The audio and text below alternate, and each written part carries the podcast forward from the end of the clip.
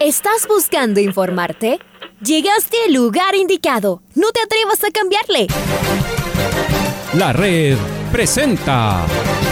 Ponte al día.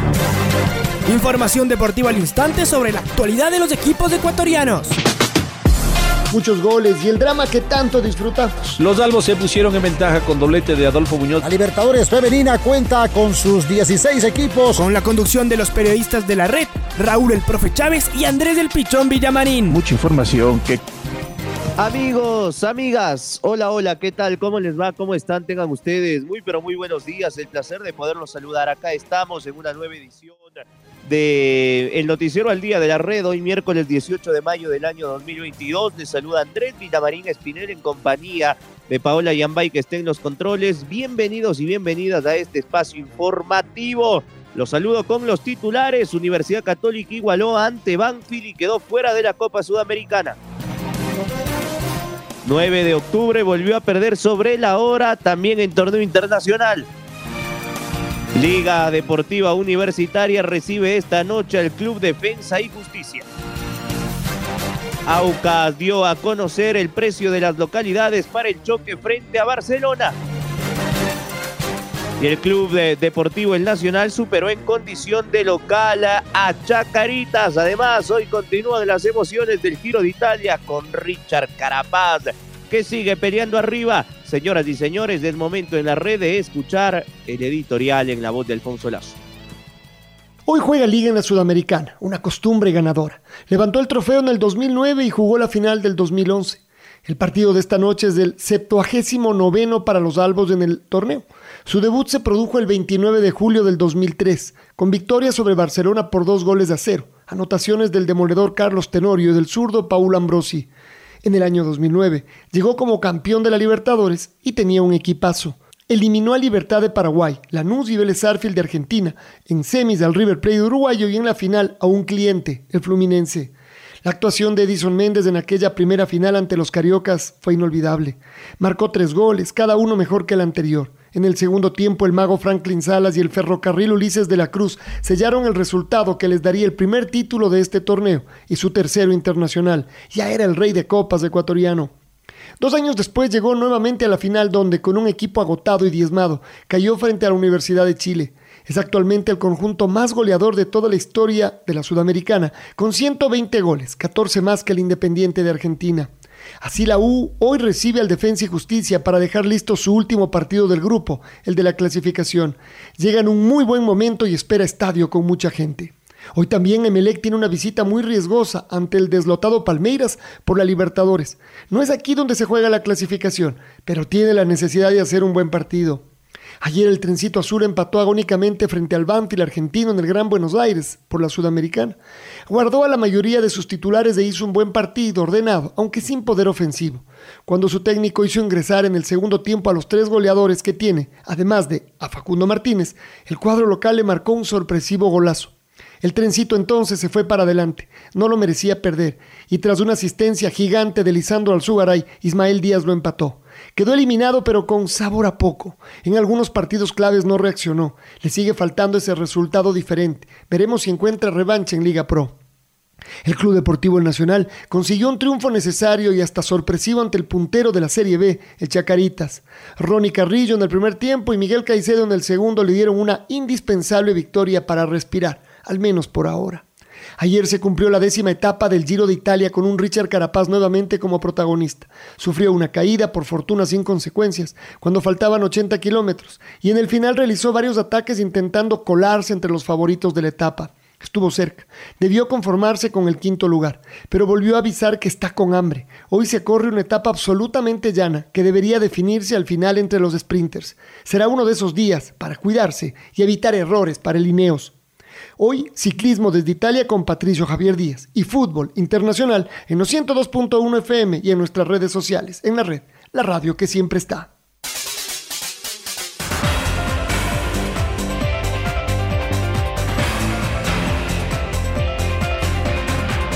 Escuchábamos el editorial en la voz de Alfonso Lazo y vamos a hablar de Católica que empató ante Banfield 1 a 1 en la quinta jornada del grupo C de la Sudamericana. Así el conjunto ecuatoriano se quedó con cinco puntos y sin opciones de avanzar a los octavos de final a una fecha del cierre de la fase de grupos.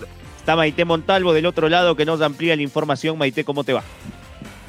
¿Qué tal Andrés? Un fuerte abrazo para ti, la gente que nos escucha. Información sobre la Copa Sudamericana. La Católica igualó 1 a 1 frente a Banfield y quedó eliminada de este torneo. Aunque todavía falta una fecha para que termine la fase de grupos, la Católica ya no podría alcanzar al equipo chileno y es que solo el primero de cada grupo clasifica a octavos de final.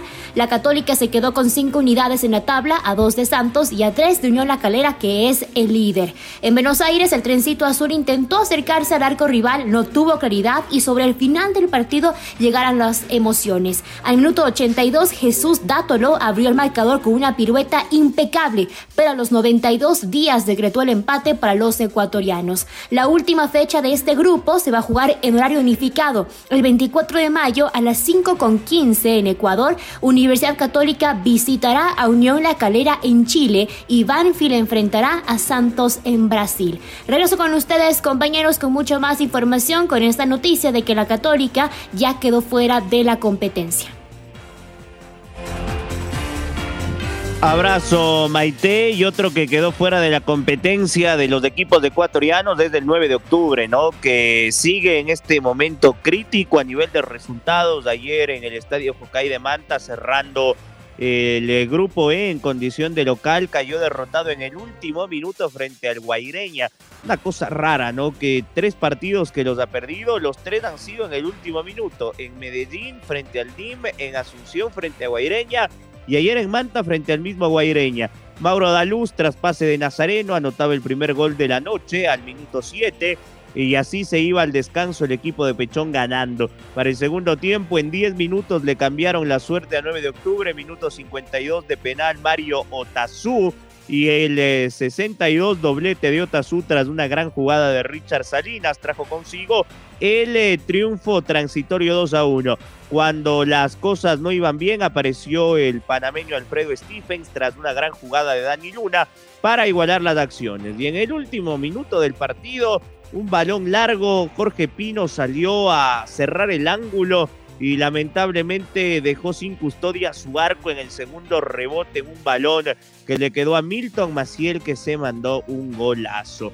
El Guaireña es líder en este grupo tras haberle ganado al 9 de octubre tres goles a dos.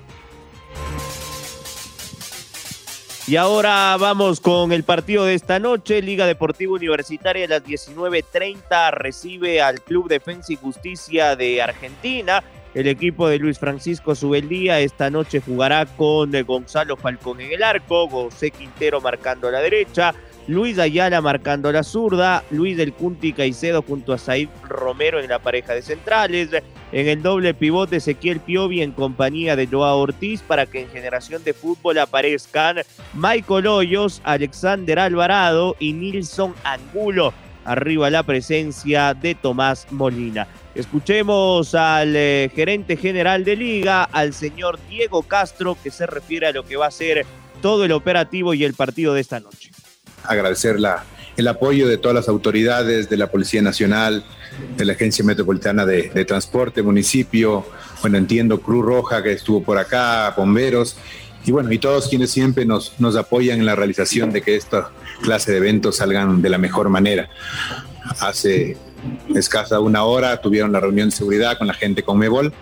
Entendemos que todo está ya preparado, todo listo para para el desarrollo normal del, partido del día de mañana ante Defensa y Justicia, cumpliendo todos los parámetros impuestos por Comebol.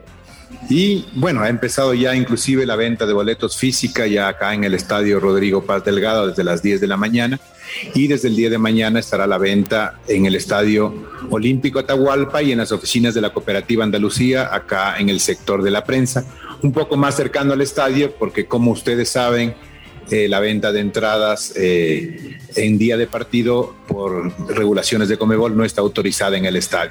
De esta forma, pedirle a la hinchada que tome las precauciones del caso, que compre sus entradas con anticipación. Entendemos ya los tarjetavientes liguista y liguista super hincha ya han hecho sus recargas, los tarjetavientes que han querido comprar entradas para sus familiares y amigos con descuentos especiales también ya lo han hecho en el transcurso de la semana con descuentos importantes. Y bueno, seguro la gente seguirá llegando y mañana tendremos un, un gran marco de público. Creo yo que es importante recordarle a nuestra hinchada el apoyo, la presencia de ellos y el disfrutar de un lindo partido que, que representa mucho para nuestra institución en su, en su objetivo de, de lograr el, el, a pasar la fase en Copa Sudamericana pensando en, ¿por qué no en un título? Es importante que la hinchada, los aficionados conozcan cuáles son los operativos, las vías por las cuales pueden llegar, venta de boletos. Y bueno, pedirles sobre todo que vengan con la anticipación del caso, que como ya es de conocimiento público, eviten traer artefactos que no son permitidos de ingreso, el tipo de tema de bengalas, banderas con asta, que sabemos son prohibidas y bueno, también agradecer la colaboración. Hemos conversado con los dirigentes de las barras organizadas, el tema de la importancia de, que no ingresen bengalas, que no ingresen ningún tipo de juego pirotécnico. Existe buena receptividad de parte de eso.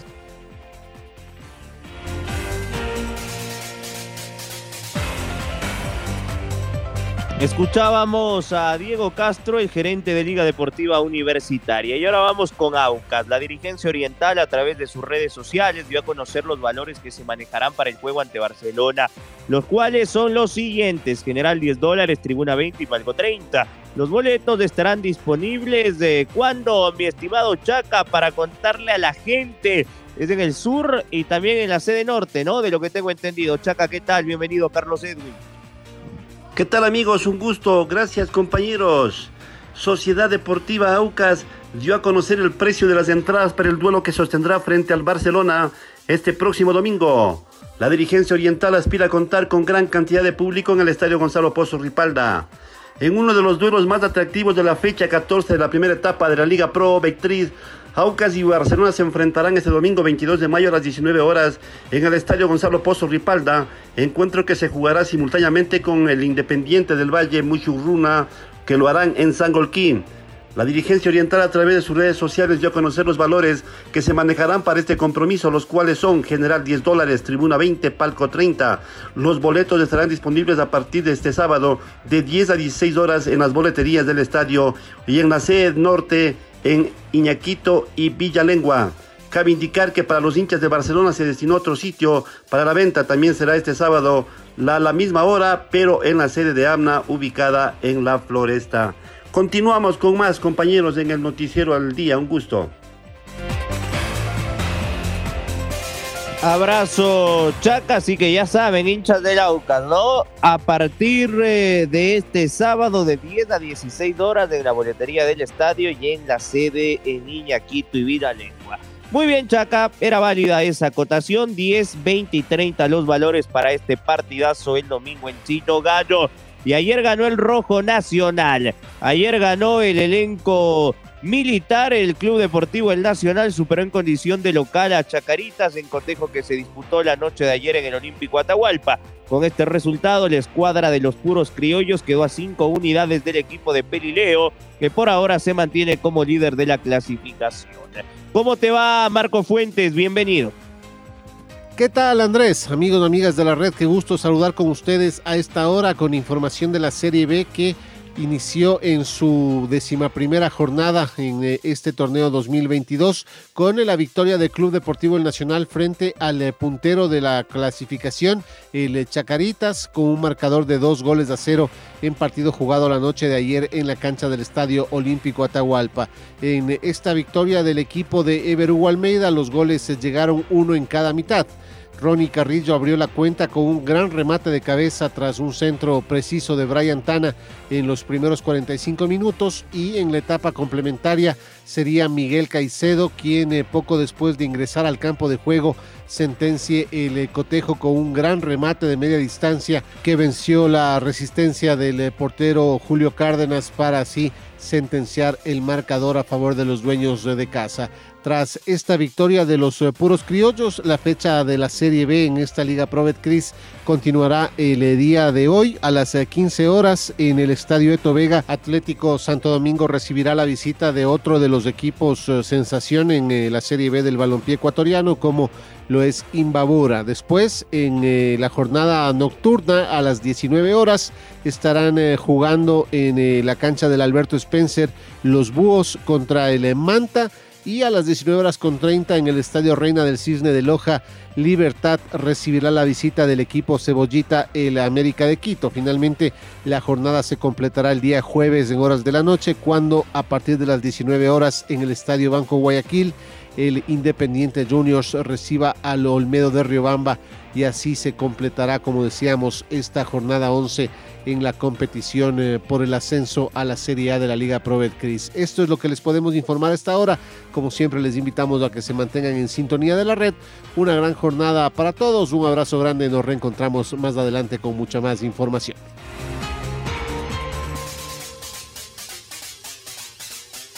Muy bien, eh, Marquito, ahí la información del partido del Club Deportivo El Nacional y de toda la actividad que tendremos en la Serie B. Y hoy continúan las emociones del Giro de Italia. Está nuestro compañero Patricio Javier Díaz que nos tiene informándonos hasta el más mínimo detalle. Escuchemos al gran Richard Carapaz que sigue peleando arriba, que sigue acortando distancias y que de seguro ya llegará como el domingo la etapa de montaña para descontar eh, algún otro tiempo pensando en eh, conseguir eh, el objetivo principal que es festejar en suelo italiano. Richard Carapaz, nuestro deportista de oro. Bueno, hoy ha sido, aparentemente era una etapa como fácil, pero bueno, al final ha sido una etapa complicada, ¿no? Tipo clásica, arriba abajo, eh, un momento donde ha habido mucha tensión y bueno, he estado en una caída que he caído solo a un lado, pero bueno, no, no, me ha pasado nada, ha sido un pequeño resbalón, pero luego pues eh, los chicos también han hecho un, muy buen trabajo, donde al final pues hemos intentado seleccionar también la carrera, porque sabíamos que era un sprint bueno para mí poder coger segundos, pero bueno, yo creo que al final contentos en general con todo el grupo porque han hecho un gran trabajo y, terminar cuarto aquí en una, etapa con los expedientes ha sido bastante bueno. ¿no? Presentamos el gol del recuerdo. El gol del recuerdo. Vámonos al 24 de septiembre del 2009. Liga le ganó a Lanús. Ese Lanús era dirigido por Sube Día. Los albos impusieron 4 a 0. El segundo gol fue del Taca Bieler y los relatos fueron de Alfonso Lazo y los comentarios del Bambino Paredes. Atención que el que está enganchando es Pelletieri que la mete al área, Norberto Araujo arma el contragolpe, Edison y le pide Miller, allá va Miller solitito, Miller y el gol, Miller hágale Miller, Miller, la tocó para Claudio, ¡Gol!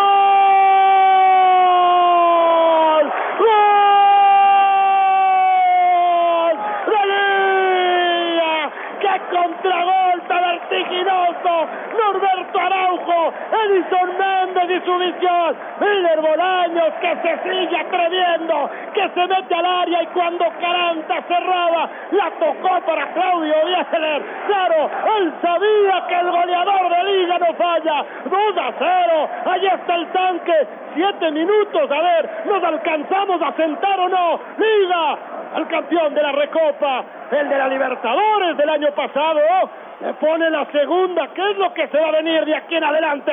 El granate argentino vuelve a caer un cuadro gaucho, acá de esta cancha, Liga es el que manda, gana 2 a 0 ya. Dos minutos de pausa, de emoción a emoción, el primero a las 5, un cabezazo de, de Bieler y el segundo una salida después de un cobro de tiro de esquina, un pase largo sobre eh, Miller Bonaños, arrancó sobre la izquierda, todo el mundo esperaba en el mano a mano el remate al arco e hizo lo justo, cambió para que entre solo y a placer Claudio Bieler, tiempo récord, dos minutos, dos goles en la Sudamericana, Liga ya gana, 2 a 0, ese gol lo marcó en el arco sur de Ponciano. Ahora ya estás al día junto a nosotros. La red presentó Ponte al día.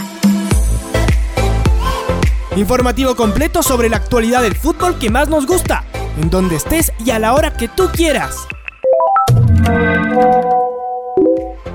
Quédate conectado con nosotros en las redes de la red. Síguenos como arroba la red Ecuador y no te pierdas los detalles del deporte minuto a minuto. Escúchanos en vivo en TuneIn y en los 102.1 FM en Quito. ¡Te esperamos!